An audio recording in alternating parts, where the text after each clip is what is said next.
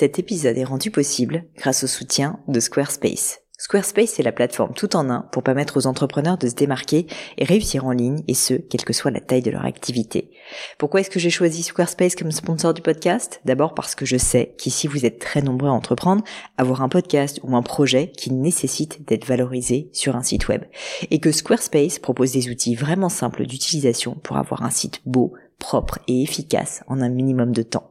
Quelques exemples de fonctionnalités, des templates de sites web personnalisables et adaptatifs pour créer des sites beaux et design en un temps record. L'outil email, le nerf de la guerre pour développer votre activité et communiquer avec vos clients. Ou encore leur outil SEO intégré pour émerger sur Google sans être un produit métier. Alors si vous voulez donner à votre business toutes les chances de se développer, je ne peux que vous recommander d'aller sur le site squarespace.com. En plus, Squarespace vous offre moins 10% sur votre première commande de site web ou de domaine avec le code Pauline. N'hésitez pas et rendez-vous sur squarespace.com, code Pauline.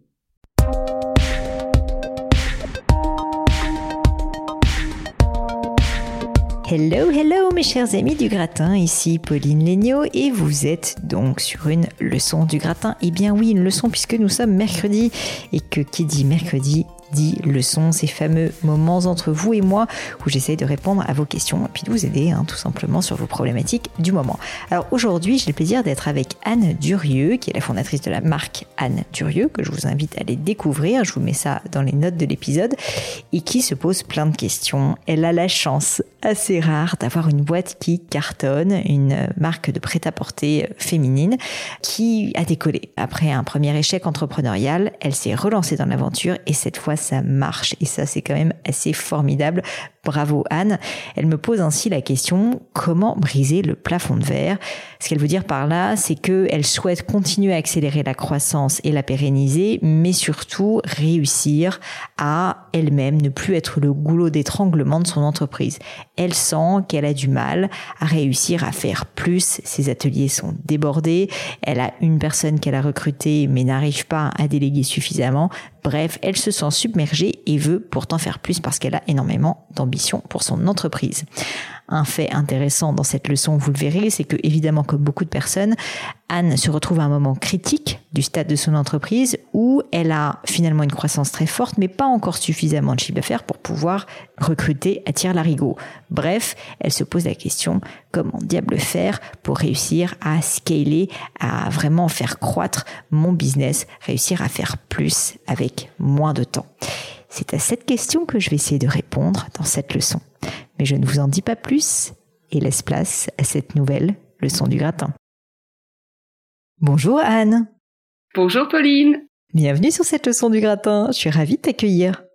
Eh bien, écoute, euh, je suis euh, ravie euh, d'être invitée, enfin, je sais pas si on peut dire invitée, mais en tout cas, oui, d'être conviée ou de participer à la leçon du gratin, d'autant plus que je suis une véritable groupie. je ne loupe aucun de tes, de tes leçons. Ni alors, est-ce que tu vas auto-écouter ton épisode? C'est une grande question, ça. Je sais pas, parce que j'ai déjà fait euh, un peu de télé euh, dans le cadre de Cousuma. J'avais participé à cette émission de, D'accord. je sais pas comment on a fait une émission de ce concours de couture. Et autant euh, j'arrive à me voir, mais autant à m'écouter, je n'y arrive pas. C'est pas facile, hein. tu sais, même moi, ça m'a mis un peu de temps, donc je, je comprends. Mais écoute, en tout cas, si jamais je fais du bon boulot et que cet épisode t'est utile, eh ben tu sauras que tu peux le réécouter. Donc ça, ça fait quand même plaisir.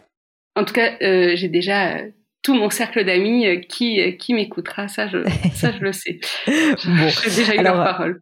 Écoute, Anne, du coup, euh, est-ce que tu peux me, me dire, bah, du coup, qui tu es, où tu vas, d'où tu viens, et puis, qu'est-ce qui t'amène sur cette leçon du gratin? D'accord. Alors, je suis Anne Durieux, j'ai 35 ans, j'habite à Hambourg, en Allemagne. Mhm. J'ai encore toujours ce besoin de préciser où se situe Hambourg. Mais euh, je suis créatrice et fondatrice de ma marque éponyme qui propose des vêtements sur mesure pour toutes les femmes. Euh, je suis vraiment partie de cette conviction euh, dont j'ai fait euh, mon slogan, que c'est aux vêtements de s'adapter aux femmes et non mhm. l'inverse. Et si je veux être un peu prétentieuse, euh, je dirais que j'ai pour ambition euh, d'être au vêtement euh, ce que Gémio est à la joaillerie. Eh ben, c'est pas du tout prétentieux, c'est au contraire très flatteur pour moi. Donc je te remercie. Bah écoute, je te souhaite en tout cas tout le succès et je crois d'ailleurs que cette leçon va être dédiée à ce succès. Alors dis-moi justement comment je peux t'aider? Alors, à l'heure actuelle, donc j'ai une entreprise qui connaît une croissance exponentielle, c'est peut-être un peu un peu fort, mais en tout cas qui connaît une croissance certaine. je suis en fait, je je suis euh, arriver là où j'ai toujours voulu être, c'est-à-dire que je suis euh, euh je suis rentable, euh, je peux me payer, euh, ça marche très bien, mais ça marche tellement bien que je n'arrive plus à suivre. C'est-à-dire que je suis submergée de commandes, je mmh. n'arrive pas tout le temps. Enfin, j'ai travaillé avec un atelier qui n'arrive pas à, à tenir forcément les mmh. délais. Donc, en fait, ma question c'est comment briser le plafond de verre, comment accélérer ma croissance la pérenniser. Et en fait, c'est par là, c'est comment changer d'échelle. En fait, parce que j'ai mmh. l'impression qu'en ce moment, je me sens limitée et limitante pour mon entreprise. Donc, je et toute seule, j'y arrive pas. Je, je connais. Euh, Alors justement, j'ai des petites questions pour toi, Anne, pour pouvoir t'aider au mieux, parce que j'adore cette question. Hein, donc déjà, je te remercie. Dis-moi, tu, tu aujourd'hui, l'équipe est constituée de combien de personnes? Parle-moi un petit peu de Anne Donc c'est toi et qu'est-ce que fait l'autre personne? Elle m'assiste.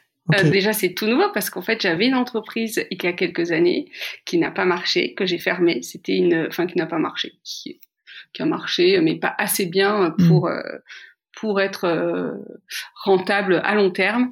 Donc, j'ai remonté mon entreprise. Enfin, cette entreprise c'était une entreprise de, enfin, c'était une entreprise, une marque de prêt-à-porter avec des, des collections qui allait du 34 au 42, pas du tout de sur mesure. Euh, voilà. Bon bref, il n'y avait pas forcément, j'avais pas assez travaillé mes valeurs, mon concept, ma vision, euh, mhm. toutes ces choses-là, mon client idéal, ma plateforme de marque. Donc maintenant, j'ai fait ce travail-là et du coup, euh, j'ai remonté donc ce concept, cette marque sous ce concept-là, il y a euh, environ un an. Donc ça, ça, la croissance a été très rapide. Enfin, mhm. j'avais déjà, je, je, jouissais de cette notoriété que j'avais euh, un petit peu, j'ai resurfé là-dessus, notamment sur les réseaux sociaux, puisque j'étais pas, enfin, j'ai, j'ai quand même déjà une communauté, quoi et une clientèle aussi qui était mhm. euh, ravie de, de, me, enfin certaines étaient ravies, je l'espère, de me revoir. en tout cas, euh, elles commandent, elles sont très fidèles. Euh, et du coup, je ne sais plus où j'en suis, donc j'espère. Mais du coup, euh, du coup, tu es débordée, tu n'arrives plus à ah suivre la demande justement de ces nombreuses clientes qui t'ont suivi. Exactement. Et donc l'équipe est constituée donc de ma personne qui fait beaucoup beaucoup trop de choses et d'Amélie donc qui est mon assistante et qui euh, gère toute la logistique, la préparation des commandes, qui fait euh, les étiquettes, qui fait le contrôle qualité, euh, qui fait un peu de service client, enfin voilà, toutes ces qui, me délègue là-dessus. Voilà, Très qui me saute sans la tête de l'eau. Écoute, très intéressant. Alors, en fait, c'est génial que tu sois à ce moment-là. C'est ce que je souhaite à tout entrepreneur qui se lance, effectivement, d'avoir euh, tellement de succès sur son produit, sur sa marque, sur son concept, que finalement, bah, il se retrouve à devenir le goulot d'étranglement. Et en fait, ce que je veux dire est assez important. Là, tu es en train de le vivre, mais ce que je te souhaite, c'est que ce, ce moment-là, en fait, tu le vives à plusieurs moments dans ta carrière. Parce qu'en fait, ce qui se passe très souvent, c'est que on touche un plafond de verre, effectivement, où on devient le goulot d'étranglement de l'entreprise, parce qu'on plus assez de temps. Et ensuite, on arrive à le débloquer parce qu'on arrive à trouver une soupape. Souvent, en recrutant quelqu'un, on va en parler. En trouvant des ateliers, en déléguant avec, euh, tu vois, euh, bah, des, des prestataires. Enfin, il y a diverses manières de le faire, on va en parler. Et ce qu'il faut bien avoir en tête, c'est que euh, en fait la, vie d'une entreprise, si tu veux, fonctionne énormément par palier, et notamment euh, notre euh, capacité à, générer de la valeur pour l'entreprise, elle fonctionne par palier, et que toi, bah tu là, t'as touché peut-être, bah voilà, un premier goulot, un premier plafond de verre. On va faire en sorte que tu le débloques et puis ensuite tu vas avoir une belle année ou quelque temps en tout cas devant toi et ensuite hop ça va revenir. Et en fait tout ton travail d'entrepreneur c'est d'apprendre à ne plus être le goulot d'étranglement. Je dis ça et je pèse mes mots, c'est très important parce que il faut pas du tout que tu penses une fois de plus que ça sera la seule fois. Ça va se reproduire et pour accompagner la croissance de ton entreprise, pour passer de une personne à 10 personnes, à 30 personnes, à 50 personnes, à 200 personnes, en fait, tu vas devoir apprendre à chaque fois finalement de nouvelles compétences et un nouveau métier parce que ce que tu fais aujourd'hui n'est évidemment pas ce que tu feras quand vous serez 10 et ne sera encore moins ce que tu feras quand vous serez 50, 100, etc. Ah, mais c'est ce que je me souhaite. Hein. C'est ce que je te souhaite aussi. Et du coup, c'est aussi ça qui est super sympa et intéressant, si tu veux, dans le dans, dans le métier, c'est que finalement, euh, ben, on, on s'ennuie jamais, quoi. Enfin, je veux dire, c'est vraiment une aventure au sens où tu as en permanence bah, des, des, nouveaux challenges qui te tombent dessus. Mais il faut, euh, il faut du coup euh, accepter quand même de les, de les, de les remplir ces challenges et de les, voilà, de, de contourner la montagne, on va dire. Et du coup, c'est très bien que tu me poses cette question parce que je pense qu'il y a beaucoup de personnes, si tu veux, qui se sentent débordées, qui sentent qu'ils ont un potentiel, mais qui ont aussi un peu peur, peur de pas être la bonne bonne personne, peur de pas y arriver et qui du coup préfèrent si tu veux rester dans une situation un peu de statu quo où on se dit bon bah finalement c'est un peu le bordel, mais euh, qui ont peur de grandir, tu vois, qui se sabotent un peu. Ça c'est vraiment quelque chose que je vois assez souvent euh, maintenant dans mon audience et donc bah, je suis contente de voir que ça n'est pas ton cas. Oui, et surtout que je veux grandir et pas grossir. J'ai bien écouté le podcast avec Apollonia euh, Poilane et ça, ça m'a vraiment, ça m'a vraiment marqué. Euh, donc j'ai envie vraiment de faire les choses bien, du mieux possible pour mon produit parce que je suis une passionnée de, de ce que je fais et euh, pour euh, en respectant euh, mes clientes. Vraiment, mmh. j'ai envie de voilà de, de garder, euh, enfin non pas de garder la même qualité, c'est d'augmenter en termes de qualité, mais aussi de quantité, parce que j'aurais une solution, c'est de limiter. Et c'est ce que je vais peut-être mettre en place pour une prochaine capsule, c'est de limiter, de dire voilà, je n'ouvre les euh, mmh. les commandes, enfin qu'à euh, X pièces, comme ça, je sais que mon atelier va pas être débordé, je vais pouvoir maintenir la cadence, mais c'est pas ce que je veux. Moi, ce que je veux, c'est c'est vraiment grandir et parce que j'ai d'autres projets derrière. Enfin, voilà, j'ai une vraie vision. Enfin, je sais pas si une vraie vision, mais en tout cas, j'ai une, vision qui m'anime euh, à 5 ans, 10 ans et que j'ai envie euh, d'accomplir. Donc, euh, je, je peux pas me limiter, j'y arrive pas. Bah, écoute, tant mieux, c'est plutôt euh, une très bonne nouvelle. Alors, euh, justement, tu me parlais, euh, pour parler un petit peu concrètement de solutions. Je connais pas suffisamment ton business, sincèrement, il faudrait qu'on en parle beaucoup plus en détail, mais ce qui me paraît être deux options, en fait, les plus récurrentes, hein, c'est un, enfin, bon, allez, mettons, il y a trois options. Un, pour que tu sois plus goulé dans étranglement, le fait que tu améliores ta productivité à toi. Bon, il me semble pas, d'après ce que tu dis, que ce soit le problème.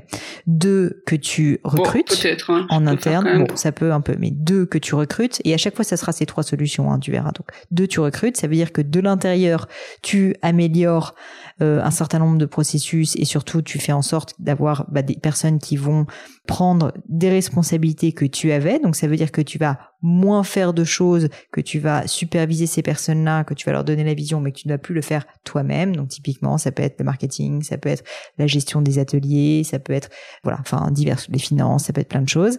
Et ensuite, le troisième point, ça va être de se dire, ok, euh, je vais passer par un prestataire externe pour m'accompagner. Donc ça, si tu veux, c'est les trois moyens de scaler, euh, soit améliorer sa propre productivité interne, ce qui peut passer par faire moins de choses et mieux. Donc typiquement, euh, tu vois, tu pourrais dire, bah en fait, il y a tout un pan d'activités que je fais, genre je passe énormément de temps sur Instagram. En fait, je vais arrêter de poster sur Instagram. Je dis pas que c'est ce qu'il faut faire, hein, mais je vais passer moins de temps à faire ça et passer plus de temps sur autre chose pour plus scaler mon business. Deux, tu recrutes. Et trois, tu délègues à un prestataire. Donc, disons que si je schématise, c'est les trois options. Il faut encore. Euh, je suis désolée, je te coupe peut-être. vas-y, vas-y. Euh, le recrutement, euh, je suis d'accord, c'est ce que j'aimerais vraiment, mais j'ai pas encore euh, euh, la possibilité euh, d'un point de vue financier de le faire. Et Elle ben est rentable mon entreprise, je peux me payer moi, je peux payer, enfin faire un peu, mettre peut-être un peu d'argent de côté pour mon entreprise, mais je ne suis pas encore, je n'ai pas encore la possibilité de recruter, par exemple, une chargée de, de marketing. Je peux une assistante, oui, mais pas encore un poste peut-être qui pourrait vraiment, qui qui donnerait vraiment de la valeur à mon entreprise.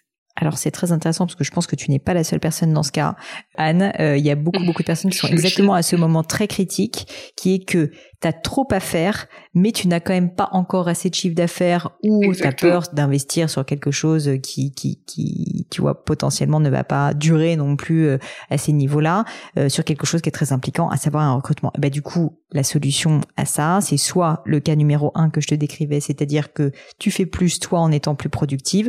Je suis pas sûre que ça soit la bonne solution dans ce cas-là. Ou deux, que tu passes par des prestataires externes. Pourquoi? Parce qu'en fait, quand on dit prestataire externe, c'est pas simplement ton atelier.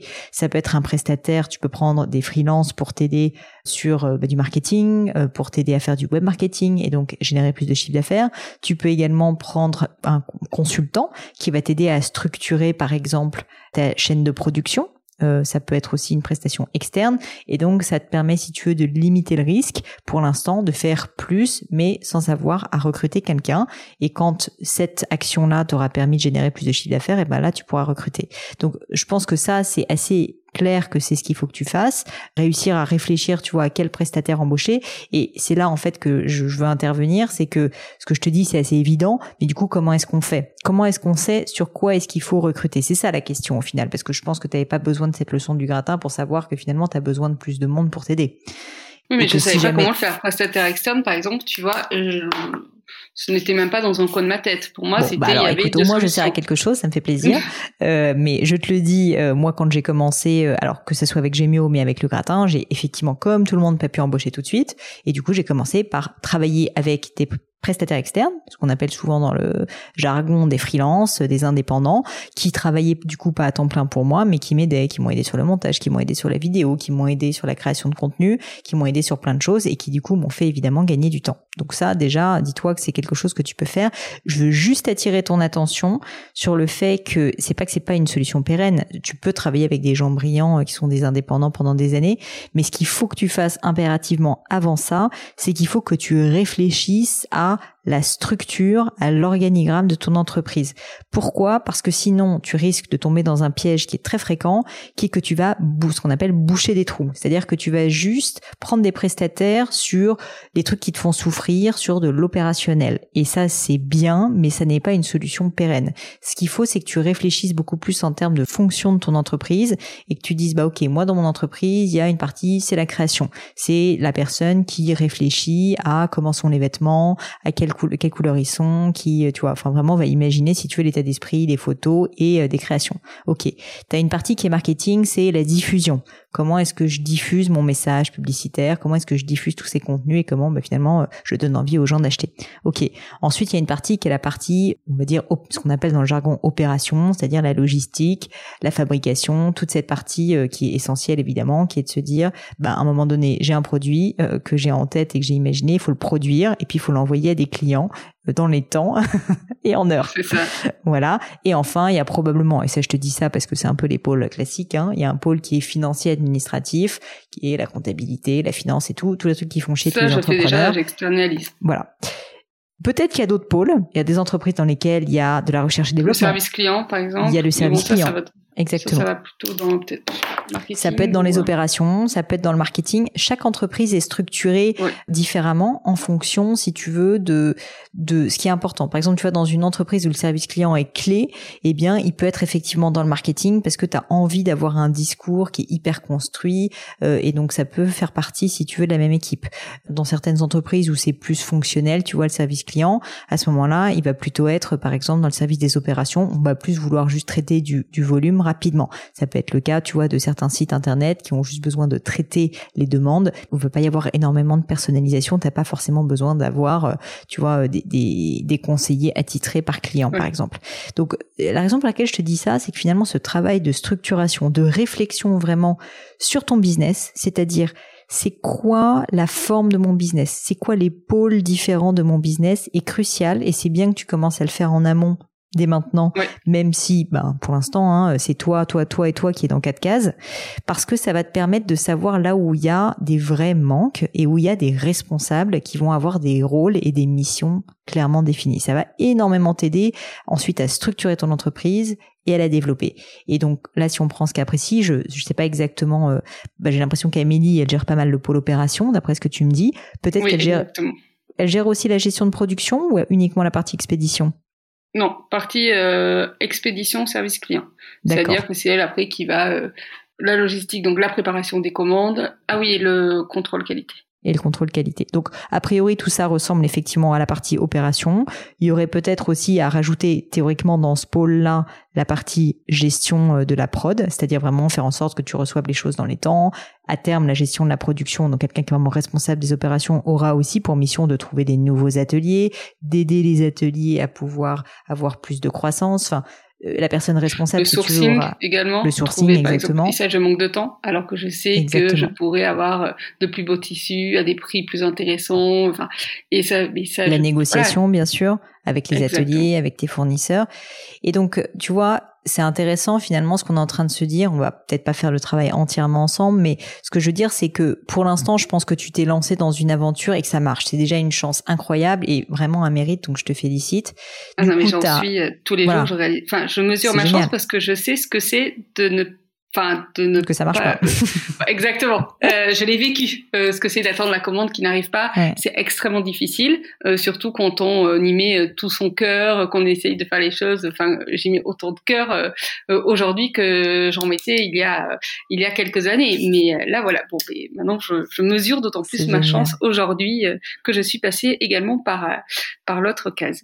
Bah, du coup, maintenant que tu sais ça, et d'ailleurs probablement cette marque maintenant réussit parce que la précédente avait échoué et que tu as appris beaucoup de choses et que tu fais les choses mieux malgré tout, là vraiment l'erreur à ne pas commettre, c'est que tu restes, si tu veux, dans une situation où tu es euh, très entrepreneurial, hein, tu touches un peu à tout, mais où tu ne construis pas un business, tu ne structures pas un business. Il faut, si tu veux casser ce plafond de verre, que tu passes par cette étape. C'est fondamental. Que tu prennes une grande feuille blanche, que tu fasses des cases dans lesquelles tu vas mettre les différentes fonctions de l'entreprise. Dans ces fonctions, tu vas me lister à chaque fois les grandes tâches. Donc, on en a parlé, par exemple, pour la partie opération, la logistique, le sourcing, la négociation. Quitte à ne pas tout faire, hein, tout de suite, mais au moins, tu sauras, si tu veux, les cases, bah voilà, qu'est-ce qu'elles devraient être à terme. Et ensuite, une fois que tu as fait ça, bah, tu dis, OK, qu'est-ce que je me garde pour moi?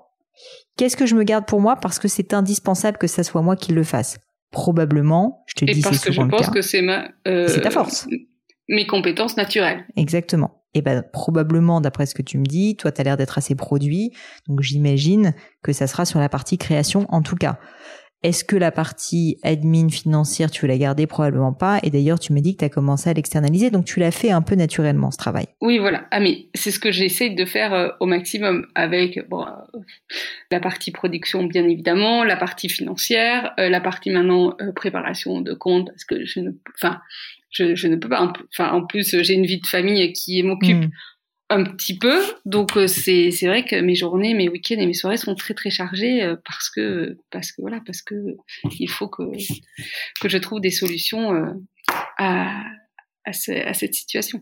Bah, une fois que tu auras fait cet organigramme, une fois de plus, liste précisément les, toutes les fonctions, toutes les tâches des fonctions.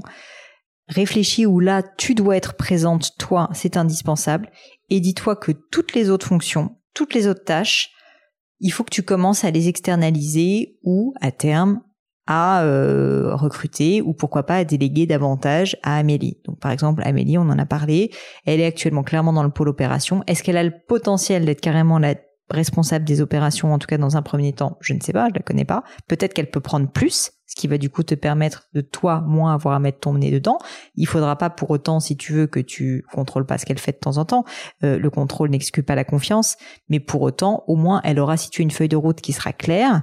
Elle saura que elle, si tu veux, il faut pas qu'elle fasse du marketing, du service client et des opérations, parce que souvent le problème quand on recrute, c'est que souvent sur les premiers recrutements, on fait faire un peu tout à la personne en mode dépannage. Mais ça, ça marche seulement un temps. Parce que si tu es la personne, il faut qu'elle ait vraiment une mission claire pour pouvoir être responsabilisée. Sinon, en fait, elle sera toujours dépendante de toi parce qu'en fait, elle va toujours finalement répondre à tes ordres d'une certaine manière. Alors que si jamais tu lui as défini précisément une fiche, ce qu'on appelle une fiche de poste, hein, tout simplement, bah en fait, elle saura qu'elle est responsable de ce pôle et que c'est à elle de se démerder. Tu contrôleras de temps en temps, mais elle aura pas si tu vas te demander ton avis en permanence. Et donc là aussi, oui, elle sera autonomie. Enfin, elle gagnera également en autonomie et j'imagine en épanouissement. Euh, Tout à fait. Parce qu'elle peut gérer un petit peu. Elle Ça peut sera être plus intéressant pour elle et pour toi. Dans son, ouais. Donc, donc ça, c'est par rapport à Amélie. Et ensuite, par rapport au freelance. Amélie, le problème, c'est qu'elle rentre en France. Donc bon, ah. Amélie, je la perds, je la perds dans deux semaines. Donc je vais essayer de retrouver une nouvelle Amélie, mais Amélie qui devrait peut-être s'appeler Julie. Donc euh, c'est aussi. Euh... bienvenue Julie. bienvenue Julie. Euh, et Julie, bah du coup, c'est une bonne nouvelle si jamais elle arrive pendant que tu crées cet organigramme, parce que du coup, tu vas peut-être pouvoir lui créer un organigramme encore plus précis avec des tâches encore mieux définies que ce que tu avais fait probablement pour Amélie. Ouais. Tout à fait. Là, c'était un test. Donc, ouais, mais c'est euh, déjà très bien. Aucune idée de. Euh, enfin, c'était tout nouveau. Euh, j'avais pensé également à une levée de fonds, mais mm-hmm. est-ce que ça, ça peut être quelque chose d'envisageable ou est-ce que c'est trop euh, tôt? Non, bien sûr, tu, tu, peux toujours euh, faire une, une levée de fonds. Moi, j'aurais tendance à dire, avant de faire une levée de fonds, euh, commence justement à déjà structurer l'entreprise, à voir si ça fonctionne avec des prestataires comme des freelances, etc. Parce que au final, la levée de fonds n'est qu'un moyen donc d'accélérer, bien sûr, et de financer euh, pour l'instant au début à perte, hein, puisque souvent les entreprises qui font des levées de fonds ne sont pas rentables, c'est même d'ailleurs rarement le cas qu'elles soient rentables, une structuration. Mais ça t'aidera considérablement à la fois à faire une meilleure levée de fonds et aussi à ne pas exploser en vol une fois que tu auras fait ta levée de fonds, à déjà commencer à structurer l'entreprise dès à présent. Donc moi j'aurais tendance à dire pourquoi pas lever de fonds si tu estimes plus tard que tu as encore besoin de recruter plus, d'accélérer, peut-être de créer tes propres ateliers, etc. Mais en fait, sincèrement, comme tu en es assez au début, d'après ce que je comprends, puisque tu es seul avec euh, Amélie, déjà, crée ton, ta structure et commence à tester, si tu veux, de la délégation soit en interne avec la future personne qui va remplacer Amélie, donc Julie, soit pourquoi pas, si tu veux, avec des prestataires. Et ces prestataires, ça peut être un prestataire marketing, par exemple, un freelance ou une freelance marketing, euh, ça existe. Il y a plein de sites de freelance qui existent, qui sont très bien, où tu demandes à la personne de t'aider, tu vois, trois jours par semaine et tu testes et tu vois. Et quand tu vas voir euh, comment ça se passe, bah, tu vas te rendre compte qu'il y a plein de choses que tu avais sous-estimées. À l'inverse, il y a plein de choses, si tu veux, où tu te rends compte que c'est pas forcément nécessaire. Et donc, ça va te permettre d'affiner ton organigramme, d'affiner justement toutes les tâches qui sont nécessaires de ton entreprise, et enfin d'arriver à quelque chose auquel tu crois vraiment. Et là, tout d'un coup, il va se passer un truc assez incroyable, c'est que alors que actuellement tu as plus de temps pour faire rien probablement et tu sais même pas où donner de la tête, et eh ben tu vas te retrouver dans une situation où tu auras du temps. Et si tu as du temps, ça veut dire que tu vas pouvoir commencer à faire du nouveau développement pour ton entreprise. Donc ça veut dire que tu vas pouvoir commencer à poser réellement des questions du style, bah ok, est-ce que j'ouvre une boutique? Est-ce que, tu vois, je change mon organigramme? Enfin, qu'est-ce que... Ma question, c'est pas est-ce que j'ouvre une boutique, c'est où est-ce que je vais ouvrir une boutique? Voilà. voilà.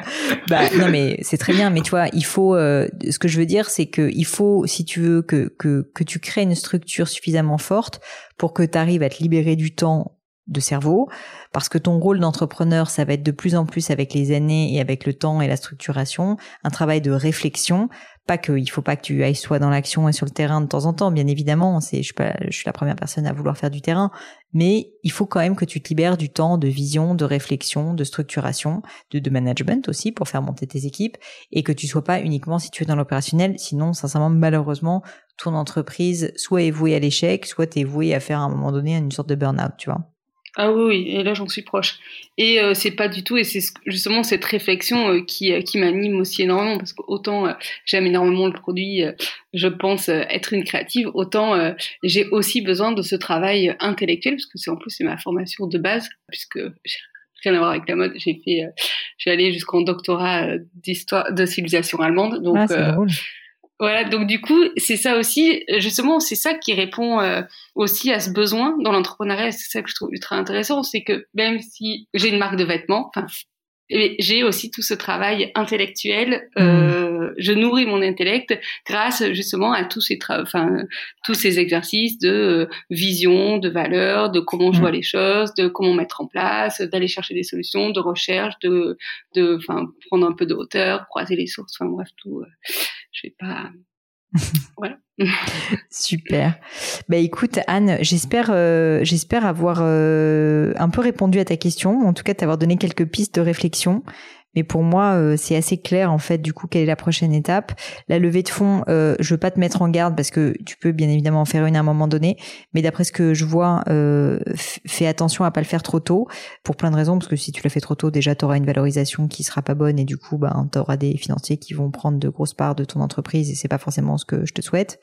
Donc pour plein de raisons, si tu veux, la première étape c'est d'abord la structuration et ensuite tu pourras commencer à réfléchir à des financements externes. Mais la bonne nouvelle, c'est que si jamais tu es autofinancé et que tu arrives à générer de la croissance saine via euh, via via de, de l'autofinancement, via ton chiffre d'affaires quoi, tout simplement et une rentabilité, bah tu vas pouvoir aussi beaucoup plus facilement prendre de la dette pour ouvrir des boutiques, etc. Et donc garder le capital de ton entreprise parce que faut quand même pas oublier que la levée de fonds euh, c'est pas euh, c'est pas tout rose. Hein. La levée de fonds, ça veut dire que as, une fois de plus, on en a fait chez les murs, donc je dis pas que c'est pas bien, mais il faut réaliser et ça je veux vraiment les gens que tu donnes une part importante de ton entreprise à des investisseurs, à des financiers, à des personnes qui parfois sont de très très bonne, enfin voilà, euh, composition et de très grande qualité, mais l'entreprise ne t'appartient plus à 100%. Là, cette marque, elle porte ton nom, donc euh, juste, il faut que tu en aies bien conscience. Oui, qui n'ont pas et qui sont peut-être très bien intentionnés, enfin, mais euh, qui n'ont peut-être pas forcément la même vision que moi. Tout à donc, fait. D'accord. Écoute, merci beaucoup parce que cela, cela vraiment euh, euh, m'a fait beaucoup de bien et, euh, et j'ai hâte de m'y mettre. Euh, j'ai déjà pris des notes, donc je vais essayer, je vais mettre au travail et essayer de, de lister un petit peu toutes les, de les lister, de les organiser toutes les tâches liées à mon activité. Donc, merci Génial. Beaucoup, Pauline. Bah écoute, merci à toi Anne, c'était un grand plaisir. Je te souhaite tout le succès possible et imaginable avec cette belle entreprise. Et puis tiens-moi au courant du coup et avec plaisir. de la suite. Merci beaucoup. Allez, je te dis à bientôt. Salut Pauline. Et voilà, terminé pour aujourd'hui. Un grand, grand merci à tous d'avoir écouté l'épisode jusqu'ici. J'espère que le format vous a plu. Si oui, dites-le moi avec 5 étoiles ou même un petit commentaire sur l'application iTunes. Et puis si iTunes c'est pas votre truc, si Apple vous n'avez pas envie d'en entendre parler, c'est pas grave. Vous inquiétez pas, il y a d'autres moyens de m'aider. Vous pouvez tout simplement en parler autour de vous. Prenez 2-3 amis et puis euh, diffusez-leur le podcast. Moi ça m'aide énormément et qui sait, ça les aidera aussi peut-être. Quoi qu'il en soit, merci pour votre temps. N'hésitez pas à postuler aussi à la leçon du gratin si l'idée de passer sur le podcast vous intéresse. Donc à vous de jouer et bientôt pour une nouvelle leçon du gratin.